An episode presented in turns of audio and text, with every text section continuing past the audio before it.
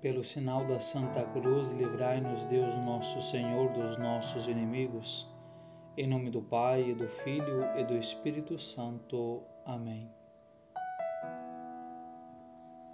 Considera, Senhora, a minha justiça e o meu amor.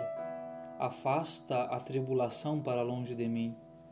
Confessarei a ti com voz exultante quando engrandeceres em mim a tua misericórdia Imitai-a, ó Santas Virgens de Deus, como a imitaram Inês, Bárbara, Doroteia e Catarina. Enaltecei-a com o som de vossos lábios.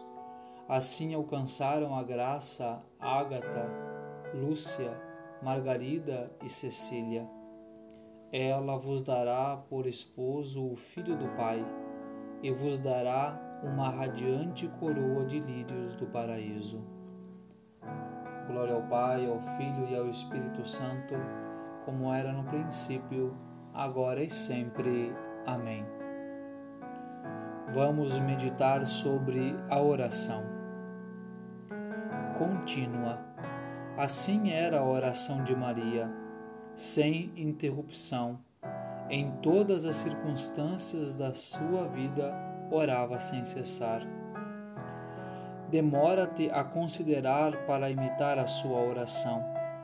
Nas suas ocupações, e tão grandes como as dela, geralmente quando temos dessas ocupações, não costumamos orar. Dizemos que é impossível. Quando uma ocupação nos sobrevém, de tal modo nos absorve que já não fazemos nada. Não é assim que acontece contigo? Pois olha para tua mãe. Nas suas grandes ocupações, ela acode à oração como sempre. Podemos dizer que mais ainda do que em outras ocasiões. Redobra a sua confiança e prolonga a sua oração para nela buscar e encontrar o que então necessitava.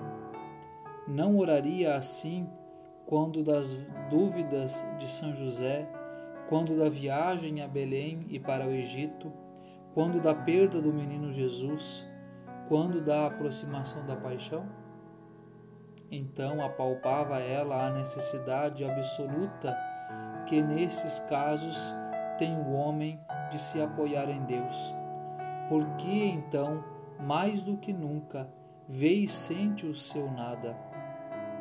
Isso via o bem Maria, mas por isso mesmo embebia-se mais e mais da bondade e misericórdia de Deus, que em sua amorosa providência nos deixou para estes momentos o remédio da oração. Por isso, a ela acudia então, precisamente quando se encontrava oprimida e invadida como nós pela preocupação, e ali expandia o seu coração contava as suas penas ao Senhor, desabafava com ele, pedia-lhe a sua luz e a sua força e lançava-se por completo nos seus braços amorosíssimos.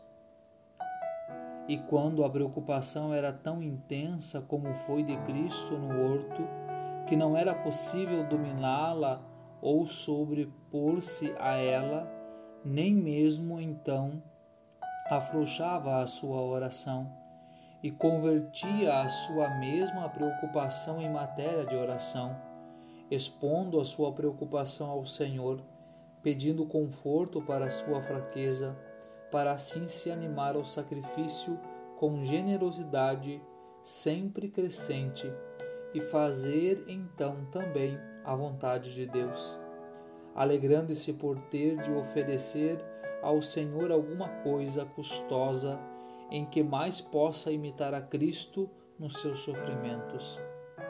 Assim se levantava da oração com Cristo no horto, animada, forte, decidida, disposta a afrontar todas as preocupações e a beber até o fim o cálice da amargura. Contempla numa destas ocasiões de perturbação não está nervosa nem agitada, como tu te pões nesses casos, mas sim serena, tranquila, senhora de si mesma, segura do auxílio de Deus e do seu amor.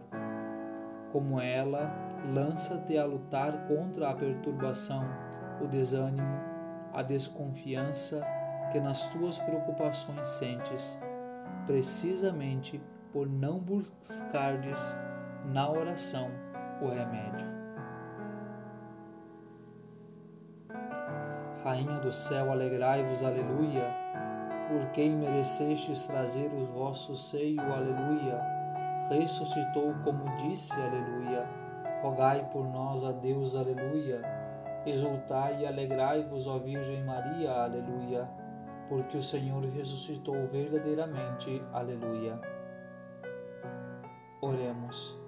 Ó Deus, que vos dignastes alegrar o mundo com a ressurreição do vosso Filho Jesus Cristo, Senhor nosso. Concedei-nos, vos suplicamos, que por sua mãe, a Virgem Maria, alcancemos as alegrias da vida eterna. Pelo mesmo Jesus Cristo, Senhor nosso. Amém.